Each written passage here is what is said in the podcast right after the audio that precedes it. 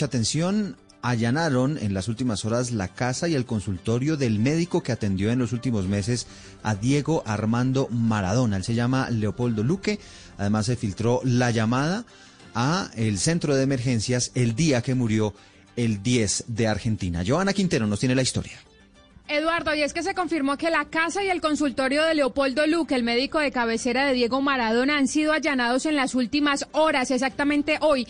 Esto en la investigación de la muerte del 10 y para determinar si hubo falencias en la atención al exfutbolista luego de haber sido operado de un hematoma subdural en su cabeza. Además, aquí tenemos la llamada a emergencia, se ha filtrado y fue hecha por el mismo Luque en la que se evidencia tranquilidad y nunca nombra que el paciente es Diego Maradona.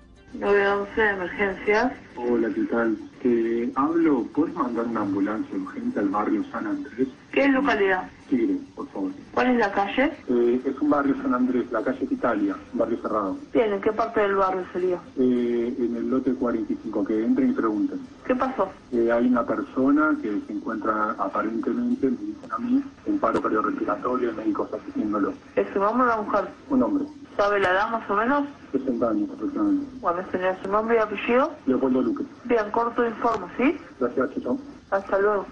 Este caso se suma a que Gisela Dayana Madrid, la enfermera que estaba en la casa cuando falleció el 10, aseguró a las autoridades que la obligaron a escribir en el reporte que había visto con vida al exfutbolista. Dice el reporte de esta enfermera que a las 6 y 30 de la mañana se tomó la guardia, el paciente descansa. 7.30 se le escuchaba deambular por dentro de la habitación, diuresis en un baño portátil. 8.30 de la mañana continúa descansando y 9 y 20 de la mañana se niega a tomarse los controles de signos vitales, lo cual dice ella que es mentira. Eduardo.